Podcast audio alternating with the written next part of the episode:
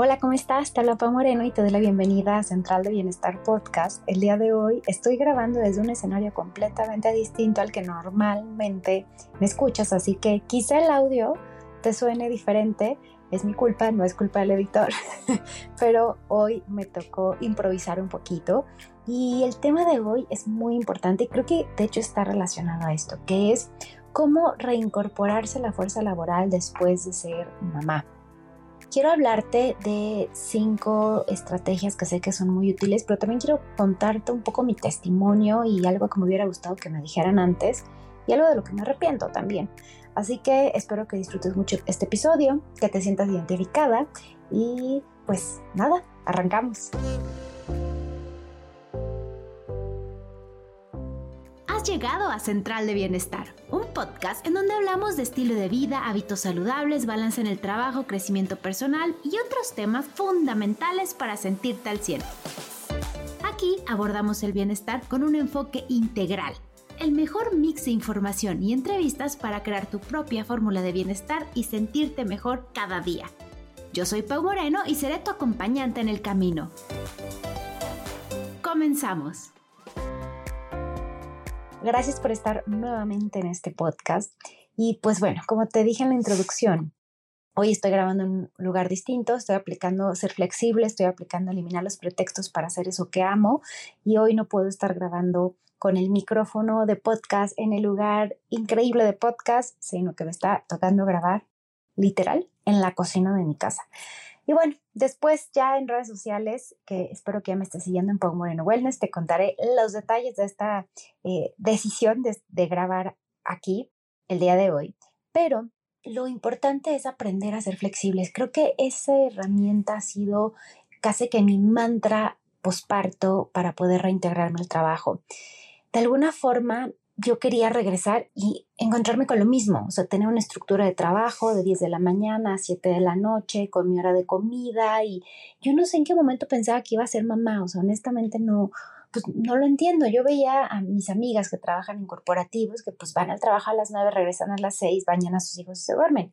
Y de alguna forma decía, pues yo creo que como emprendedora tendré que aplicar algo así sin darme cuenta que mi corazón no es lo que quería, mi alma no es lo que necesitaba y tampoco estaba en mis planes ser mamá de dos horas, en mis planes estaba ser una mamá mucho más presente. Entonces, el primer consejo es ser flexible, pero ser flexible contigo, ser flexible con tus ideales, ser flexible con lo que conocías antes. Yo estaba tan arraigada a esto de estar tanto tiempo frente a mi computadora, generando ideas, escribiendo, trabajando con clientes, que tenía mucho miedo a cambiar el formato. Y la verdad es que cuando me atreví a cambiar el formato, las cosas fueron increíblemente bien. O sea, mi facturación aumentó, creo que mi equipo se reestructuró, ahora tengo muchos más proveedores que personas que están trabajando de manera exclusiva para mí. Digamos que yo soy un cliente más en sus proyectos, lo cual me, me ha resultado muy bien. Eh, y esta reestructura de equipo fue gracias a que me permití ser flexible, algo que yo tenía la idea de que si no tienes un equipo que esté 24/7 trabajando para ti, bueno, no 24/7, pero me refiero a solo eh, dedicado en sus horas laborales a tu empresa, no vas a crecer y es una idea falsa. Entonces tuve que ser flexible con esas ideas. Tuve que ser flexible con la creencia de que solo iba a ser exitosa o lograr mis objetivos trabajando en un horario específico que al menos fueran ocho horas. Entonces ahí nuevamente aplicar la flexibilidad. He tenido que ser flexible incluso en mis nuevos horarios, los que decía a partir de que mi hija tuvo seis meses te lo he contado en otros episodios, pero a partir de que ella tuvo seis meses, yo me di cuenta que esta idea que tenía de regresar a trabajar rápido y hacerlo todo inmediato no iba a jalar y acorté mi jornada laboral. Y ser flexible en eso y en decir, que ahora trabajo de 10 de la mañana a 3 de la tarde. Y en ese periodo hay veces que yo planeo algo y que no me sale y que de pronto mi bebé ese día tenía ronchitas, de pronto yo ese día no estuve con la energía correcta y necesité al mediodía hacer ejercicio, algo se desacomodó en la mañana y aprendí a ser flexible en ello, algo que me costaba muchísimo, permitirme esos espacios y permitirme integrar mi rutina de bienestar de pronto a la mitad del día para no perderla, o sea, si no lo pude hacer en la mañana, pues a las 2 del día lo hago, a las 12 del día, perdón, y toca, toca ser flexible. Claro, en mi caso yo soy emprendedora y a lo mejor dirás, bueno, Pau, tú la tienes fácil, pero yo voy a una oficina. Te diría que aprendas también a ser flexible en a lo mejor negociar medio tiempo, aunque eso implique en un periodo trabajar menos horas, eh, ser flexible en negociar que llegues más tarde o en negociar que puedas salir antes y concluir tu jornada en las noches. Y eso es lo que me lleva a el segundo tip, que sobre todo está muy enfocado para cuando trabajas en una oficina con eh, un jefe, digamos, que tú no eres tu propia jefa. Te diría que es muy importante acercarte a tu jefe y, se topear expectativas. A lo mejor no en el primer día, no en el primer día que regreses, pero sí es muy necesario esta conversación en la que le digas, mira, estoy intentando trabajar de esta forma, esto me funciona, esto no me está funcionando, me he dado cuenta que soy más productiva si hago una pausa y voy a mi casa para estar con mi familia. Y, y sobre todo piensa en lo que tú necesitas de tu empleador para que tu situación de trabajo sea lo mejor posible para ti sin sacrificar los resultados. La verdad es que a sincerarte con tu jefe puede traer grandiosas recompensas. Hay un caso que me gusta mucho de eh, una ex ejecutiva de Cinemex, Lori Guillén, que en una conferencia que me tocó escuchar, no es mi amiga ni mucho menos, pero yo ya platico eso como si fuera mi amiga porque lo contó y me marcó por completo. Decía que cuando regresó de su eh, maternity leave, se dio cuenta que no estaba logrando esa jornada laboral, no es lo que le hacía sentir bien y habló con su jefe para ver la posibilidad de salir a las 4 en vez de salir a las 6 o 7. Y su jefe le dijo, bueno, pues vamos a probarlo, veamos resultados. Resulta que los resultados fueron, valga la redundancia, magníficos, al punto que logró que eso se extendiera a todo el equipo de su área. Ella manejaba la fundación. Entonces toda su área salía a las 4 de la tarde y los resultados eran mejores. Y de ahí el marketing quiso copiarle y después empezó que otras áreas le querían copiar y se dieron cuenta que los resultados seguían siendo grandiosos. Pero no solo eso, como esta es una empresa internacional, eso lo pudieron aplicar en otros países. Entonces, una sola mujer que después de la maternidad tuvo una grandiosa idea, cambió la cultura laboral de la empresa. Ahora ella no labora allí y yo no sé si hayan mantenido ese formato de trabajo, pero lo que sí nos compartió es que mientras sucedió ese formato de trabajo, la gente fue más productiva. Muchas veces esas dos horas extras de cuatro a seis la gente está papaloteando, está perdiendo el tiempo, calentando el sillón, pero cuando tienes la motivación de que puedes salir temprano y hacer planes, me parece formidable que se atrevió a dar el paso y que la gente entonces dio los resultados y esas dos horas se hicieron más productivas. Entonces es importante que te atrevas a hablar con tu jefe y a promover nuevos formatos y a decir, solo es una prueba, veámoslo, solo te pido que me des un mes de prueba o dos meses de prueba. Si no, si no los resultados, regresamos al formato anterior. Eso es algo que puede funcionar también. La tercera eh, recomendación que te quiero dar es que se topes bien las expectativas con tu equipo, con tus colegas. Avísales, diles cómo está haciendo esta etapa, avísales que te estás adaptando, avísales que cambian tus horarios, avísales que ser mamá o ser papá implica que tú planeas algo y despiertas y resulta que todo fue completamente distinto, porque a lo mejor tienes a alguien que cuida a tus hijos y ese día no pudo venir, porque a lo mejor lo llevas a la guardería, pero ese día amaneció con mocos y entonces no les está en la guardería, y que hay cambios que no están en tu control. Entonces es importante que se topes expectativas con ellos, también que les digas por qué no puedes estar conectado, por ejemplo, de 7 a 8 de la noche, oye, es la hora del baño y nunca voy a poder responderte en ese momento, pero no es algo personal o en contra tuya. O decirle, ¿sabes qué? Voy a tener que irme a las 5 en punto porque tengo que ir por mis hijos, pero si queda algo pendiente, con mucho gusto lo vemos más tarde, lo vemos el siguiente día. Pero sé muy claro, sé muy claro en que no pueden a las 4.59, esto lo leí en un artículo de Harvard que me gustó mucho, este tip, no pueden a las 4.59 decir, oye, podemos hablar tantito, tú ya aclaraste que te tienes que ir a las 5, entonces eh, sé claro y sé clara con ellos, bloquea sus horarios en tu agenda para que no se les ocurra meterte allí una junta. Eso también creo que te puede servir muchísimo. Otra estrategia es ten un equipo de ayuda remunerada, o sea, busca apoyo de ayuda remunerada, alguien que te pueda ayudar en las noches, alguien que te pueda ayudar en las mañanas, algún familiar que pueda apoyarte en esas emergencias en las que la persona que te ayudaba o el colegio resulta que no te pueden recibir a tu hijo.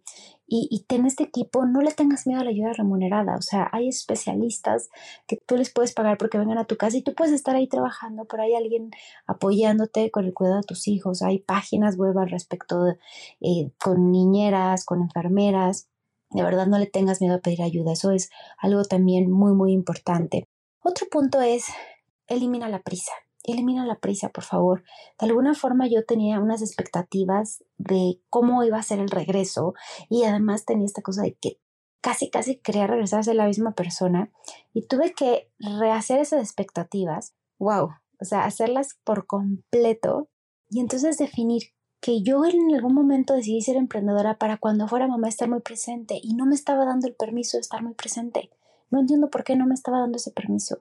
Entonces regresar a el por qué, el por qué decidí ser emprendedora y, y atreverme a darme esos espacios y atreverme a ser una mamá la que esté con su hija todas las tardes y una mamá que le da tiempo de calidad y que no se está distrayendo. Bueno, claro que a veces me distraigo, soy ser humano y hay redes sociales, pero, pero qué clave y qué grandioso es rehacer tus expectativas, volver a escribir y ser realista con lo que quieres, por qué lo quieres y cómo lo vas a lograr. Si hoy rehaces tus expectativas y te das cuenta que el trabajo que tienes no te va a permitir tener ese estilo de vida, pues a lo mejor puedes empezar a buscar otro trabajo. Hoy, gracias a la pandemia, a pesar de todas las tragedias que trajo, también permitió que haya muchos trabajos a distancia y que sean más flexibles. Entonces, que hoy el trabajo que tienes no te lo permita no significa que es para así para siempre. Puedes empezar a buscar otras opciones. Hace poco me mandaron un chat, una vacante, por ejemplo, para una dirección de una ONG que está en Europa, pero que no les importaba que tú vivieras en Latinoamérica, porque ahora ya puedes ser a distancia siempre y cuando apoyaras en los horarios necesarios. Entonces, imagínate, ahora puedes incluso ganar en libras si quieres, estando en Latinoamérica. Entonces, atreverte a abrir esas posibilidades y también a lo mejor atreverte a abrir un side business, atreverte a invertir o hacer los ajustes que necesitas para esas expectativas que tienes en tu vida profesional y personal y no decir como, ah, pues es que esto me tocó, me tocó trabajar ocho horas y ver a mi hija o a mi hijo una hora en la tarde, ni modo. Si eso no es lo que quieres, entonces haz los ajustes necesarios, no te digo renuncia hoy, pero sí empieza a buscar otra chamba, sí empieza a montar algo más, sí empieza a dar consultoría, para lo que quieres. Y si a ti te gusta eso y te gusta estar con tus hijos una hora en la mañana y una en la tarde y, los fines de semana full, también está perfecto, no hay juicio. Solo pon bien tus expectativas, que eso es muy, muy importante. Quiero decirte también que hay algunas cosas que por favor no hagas.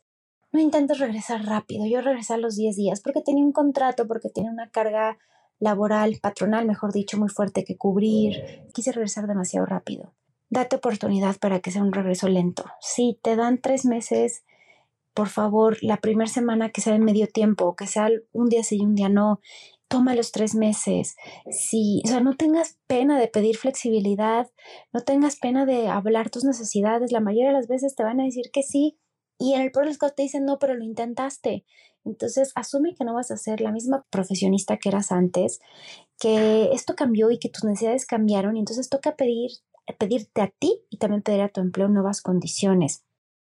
Te voy a dejar un artículo en las notas del episodio que te pido leas, está en inglés, pero que es de Harvard Business Review, que tiene unos casos súper, de verdad, inspiradores de mujeres que regresaron a, su trabajo y, y, cómo fue siendo esta transición, o sea, desde pedir algunos días de trabajo en casa, desde pedir días eh, extra, o sea, como un personal day a la semana, eh, desde pedir que no fuera todo tan rápido y, cómo fueron logrando esta flexibilidad. Pero esta flexibilidad tiene que empezar por ti, ¿ok? Tiene que empezar por ti, no por tu jefe. Tienes que atreverte tú a permitirte eh, estos espacios de descanso, estos espacios de recargar energía, estos espacios de estar con tu familia y ser amable contigo. Creo que eso es muy importante en todo el proceso ser amable, ser amable y ser amable y ser compasiva, que ya tenemos el episodio con Leti Quintanar en la que hablamos de compasión. Uf, sé muy, pero muy, muy compasiva. Te vas a frustrar, te vas a sentir cansada, te vas a sentir enojada, a veces vas a sentir que ya no puedes, pero no seas tan dura contigo.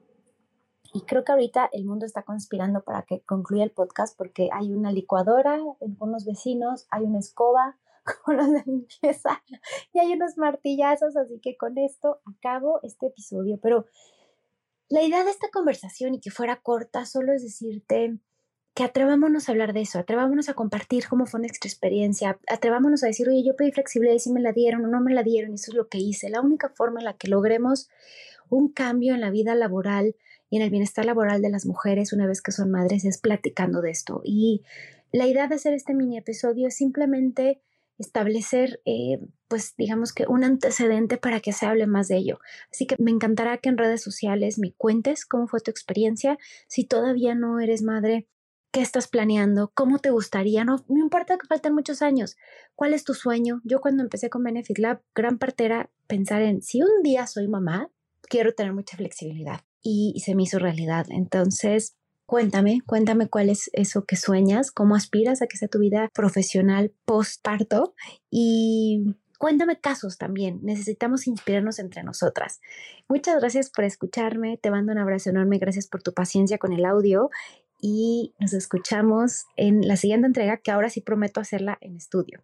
Cuídate mucho. Bye bye. Gracias por escuchar Central de Bienestar Podcast. Si te gustó este episodio, por favor no dudes en recomendarlo. Si me estás escuchando desde Spotify, deja 5 estrellitas. Y si me escuchas desde Apple Podcast, escribe una hermosa reseña, lo cual nos permitirá llegar a más personas con este contenido. Te veo en el siguiente episodio.